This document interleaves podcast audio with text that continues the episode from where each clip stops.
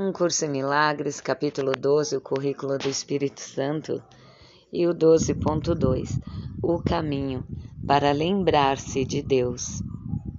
Milagres são meramente a tradução da negação em verdade.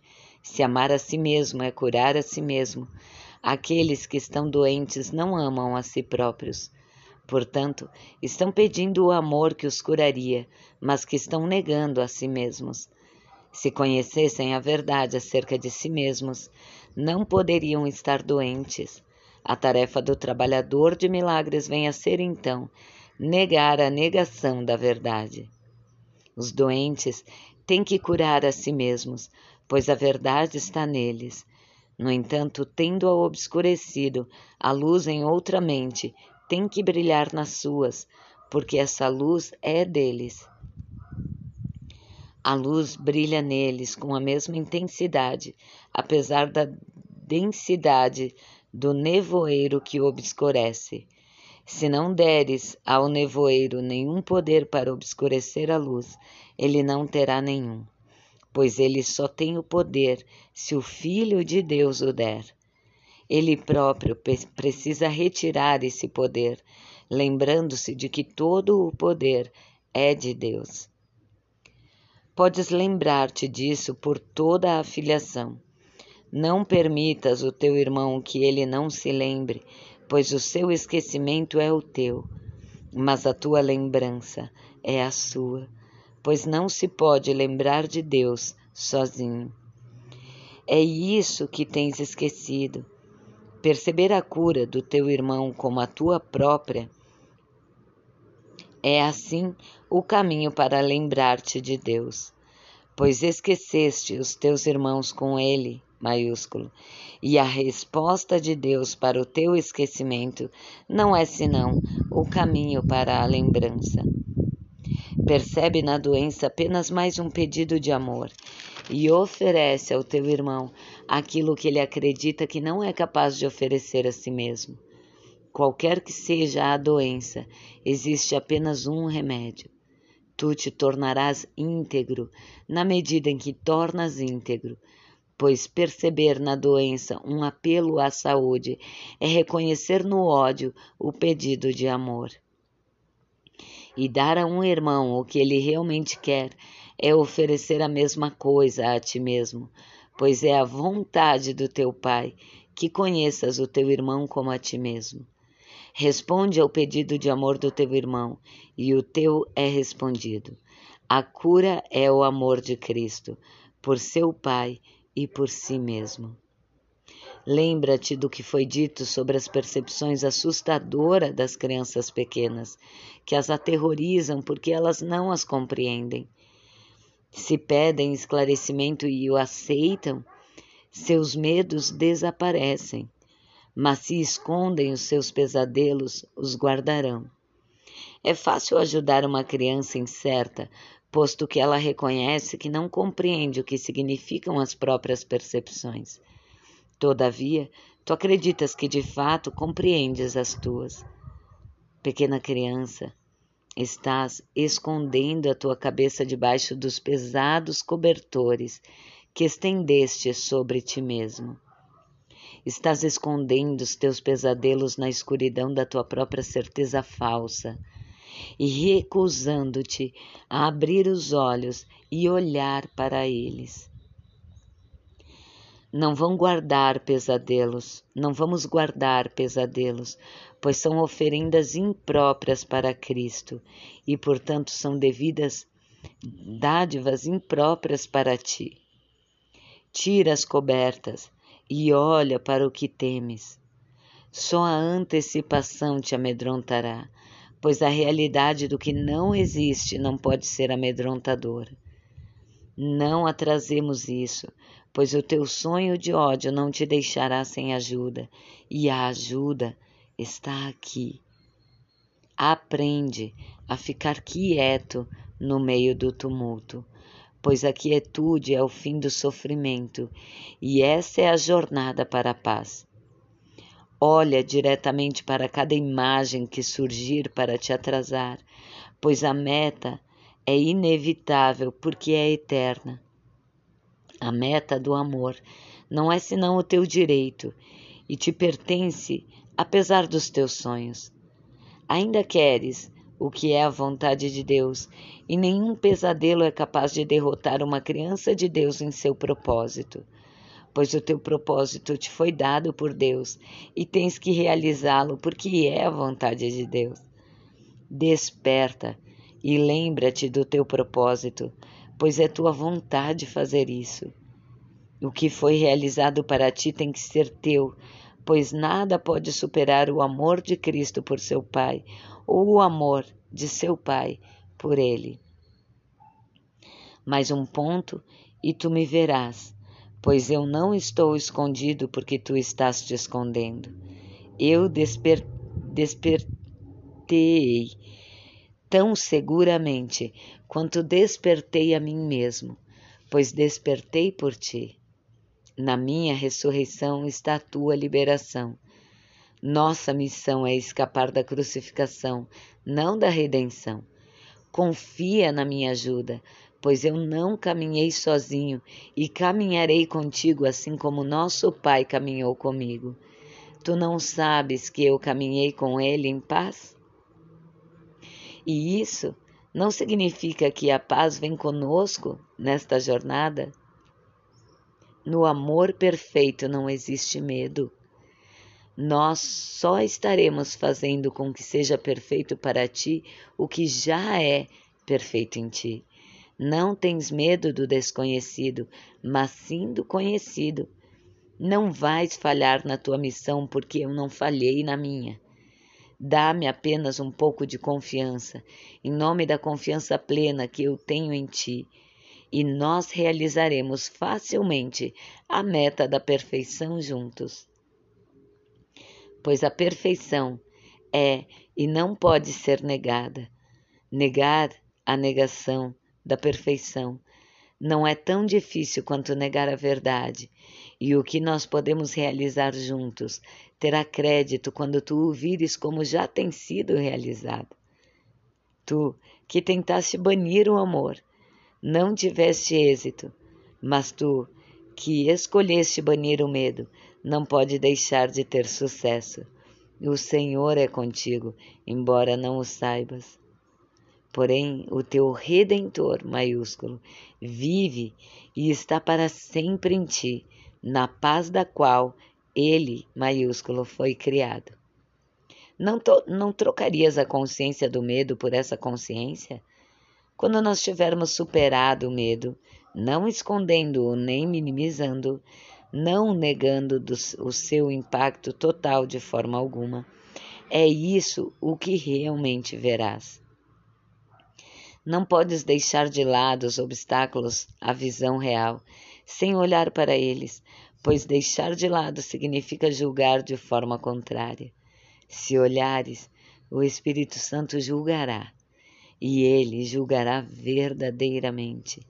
No entanto, ele, maiúsculo, não pode dissipar com o seu brilho aquilo que mantens escondido, porque não ofereceste a ele, e ele não pode tirá-lo de ti. Nós estamos, por conseguinte, embarcando em um programa organizado, bem estruturado e cuidadosamente planejado, com o objetivo de aprender como oferecer ao Espírito Santo tudo o que não queres. Ele sabe o que fazer com essas coisas. Tu não compreendes como usar o que ele conhece. Qualquer coisa dada a ele que não seja a Deus desaparece. Contudo, tu mesmo tens que olhar para isso com perfeita disponibilidade, pois de outro modo o seu maiúsculo conhecimento permanece sendo inútil para ti. Certamente ele não falhará em ajudar-te, pois a ajuda é o seu único propósito. Não tens mais razão para ter medo do mundo tal como o percebes, do que para olhar para a causa do medo e assim deixar que ela se vá para sempre.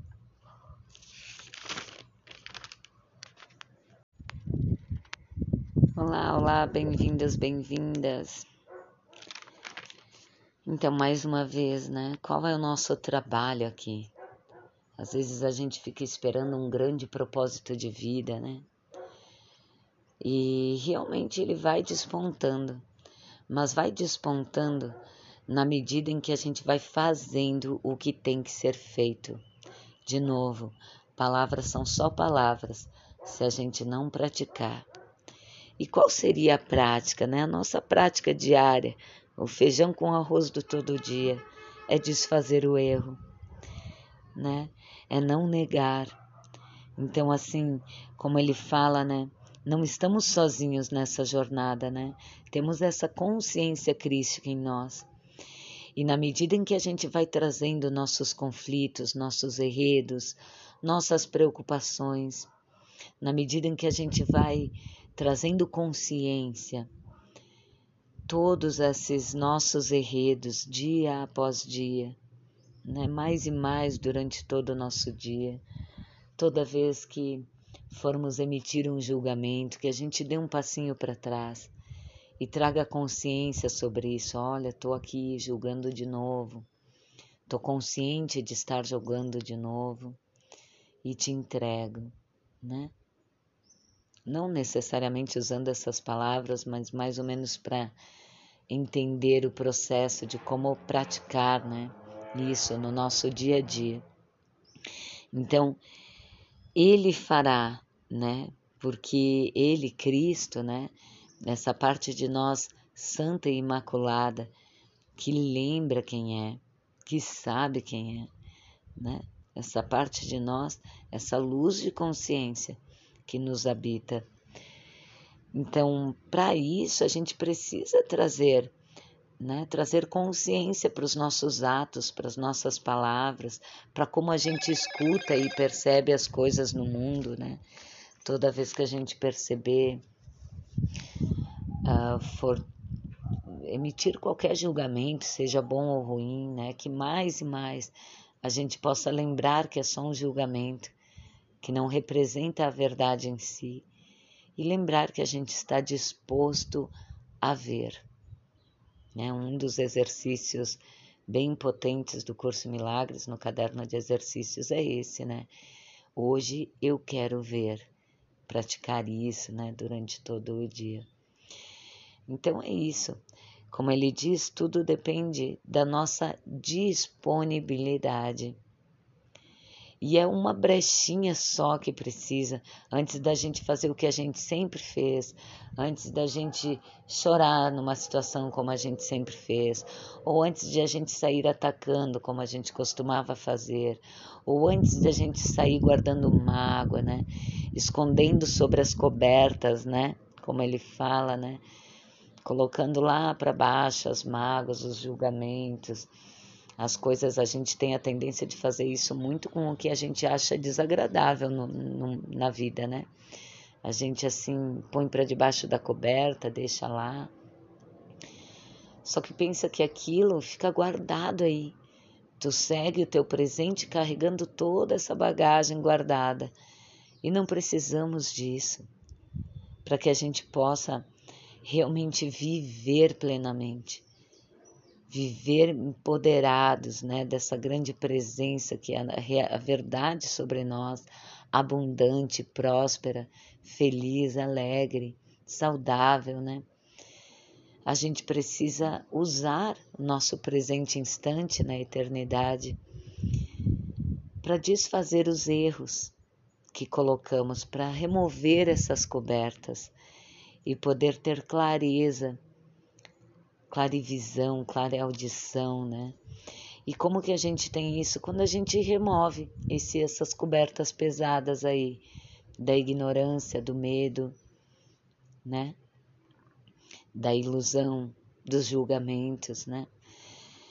Então é lindo demais, porque na medida que a gente vai praticando no início, a gente vai fazendo meio que no piloto automático e talvez nem perceba o quão lindo é o milagre que se dá. Mas na medida em que a gente segue praticando, né? Segue na disposição, segue fazendo, né? a gente começa a experimentar as dádivas de viver em presença. A gente começa a receber a nossa herança aos pouquinhos, na medida em que a gente vai desco descobrindo, né? Tirando a coberta, descobrindo a luz, ela vai vindo com mais e mais intensidade. E é assim que no nosso presente a gente realmente é útil para uma vida mais plena, né? Nossa e do outro. Porque de novo ele fala aqui, né? Não tem como a gente ir sozinho. Então, como que a gente pode fazer isso? Se a gente se isolar numa, numa montanha e ficar lá perdoando pensamentos, perdoando pensamentos, ok, pode se dar tudo isso, né? Desde que a gente mantenha o foco ali. Mas olha que beleza termos tantas oportunidades próximas de nós, né? Tantas pessoas, tantas relações, tantas coisas acontecendo a cada instante e todas elas servindo ao nosso propósito, porque se assim a gente escolher, assim será. Então, se eu escolho que tudo o que me acontece, ou né, se eu escolho usar todo o meu enredo assim como ele se apresenta, para trazer para clareza, para essa luz de consciência, para esse Cristo interior, para que ele veja por mim Uau, né? Quanto mais nosso enredo tiver aí acontecendo mil coisas, melhor para nós, né? Mais ele nos serve, mais ele serve ao nosso propósito divino. E, e muitas vezes o que acaba ocorrendo é que a gente se perde no enredo, né? A gente acaba entrando, mergulhando de cabeça no enredo, esquecendo completamente quem a gente é e, fortalecendo ainda mais essa coberta, né? Se cobrindo cada vez mais, mais, mais, mais e mais, escondendo um pouquinho mais de mágoa, um pouquinho mais de coisa, um pouquinho mais de frustração. E se perde aí no caminho, né? Mas se a gente levantar essa tocha todas as manhãs, lembrar do nosso propósito, lembrar de fazer da nossa vida útil a Cristo. E quem é Cristo? Volta a pergunta, né? essa parte de nós, essa luz de consciência. Então, dá esse espaço para experimentar diferente. Ah, acontece uma situação que é recorrente na minha vida, uma desavença com o irmão, sei lá, uma situação no trabalho que toda vez me incomoda. Que por um instante eu não reaja fora, mas reaja dentro. Diga, cara, olha, essa é uma oportunidade para eu entregar para a tua visão. Essa oportunidade eu tenho recebido todas as manhãs e agora eu quero entregar para a tua visão. E quando a gente, sei lá, se pronunciar essas palavras, ou se for do teu jeito, a tua maneira, né? Mas no que pronuncia essas palavras, seguindo que a tua visão é essa luz de consciência que mora em ti. Então, o simples fato de tu tomar essa atitude, de trazer para consciência, já vai tornando o milagre possível. E quando a gente vê, essa situação não é mais necessária. E as coisas aos pouquinhos vão sim tornando mais leves. No início, né, talvez tenha aquilo que venha tudo à tona de uma vez, assim como se o nosso ego quisesse nossa, pegar um fôlego para ressurgir dessa clareza que a gente vai tendo no início da caminhada, né? Então parece que vem mil coisas, entre aspas, ruins acontecendo no mesmo tempo. Mas façamos disso mais uma oportunidade. A cada coisa que se levantar e eu tiver a intenção de julgar como ruim, como boa, qualquer coisa cada vez antes de eu reagir a elas como eu sempre fiz antes. Que dessa vez, por um instante, eu traga lucidez, dê um passo para trás e escolha ver de novo. Só que agora, trazendo para a luz da minha consciência. Olha, eu estou vendo isso aqui repetir e repetir e fortalecer e vem mais forte, veio mais forte agora. Estou sofrendo com isso, estou sentindo raiva, tô sentindo angústia, tô sentindo ansiedade, tô com medo. Sabe? Traz essa clareza, só traz, né? A própria luz mora na gente, a gente não pode esquecer disso. A gente não está entregando para nenhum ser divino fora de nós. Só o fato de trazer consciência para essas emoções, para esses julgamentos, o milagre já está acontecendo. Tá? Então confiemos, mantemos a nesse sentido a resistência, né? Nesse sentido, né? As palavras podem ter ser tão ambíguas, mas assim de resistir à tentação do ego, sabe? De resistir à tentação de fazer como sempre foi feito, como estávamos acostumados até então. E dessa vez fazer diferente, né? Dessa vez dar um passinho para trás e trazer consciência, clareza. E só no trazer a clareza, aquela escuridão, ela já né, se dissipa. Experimenta, a gente está junto. E não só pelo fato de estarmos juntos, eu gosto dessa frase. Não, estamos, não somos. Como é que é que eu me veio esses dias a frase que eu achei muito bonita, obviamente não veio dessa imagem da Vera, né? Veio de mais além que é não somos sozinhos porque estamos juntos. Sabe? Compreendeu? Pegou a né? A gente não é sozinho porque nunca fomos, porque somos um. Então, quando eu digo tamo junto, é sabendo que não tem como não estarmos, né? Essa consciência crística nos sustenta, nos orienta, se assim a gente permitir. A gente não caminha só. Mesmo que a aparência pareça que estamos sozinhos, ou que na aparência aparente que a gente esteja rodeado de pessoas. Mas a gente nunca, jamais esteve só. Né? É um engano de percepção. Então é isso. Tamo junto e até o próximo. Beijo.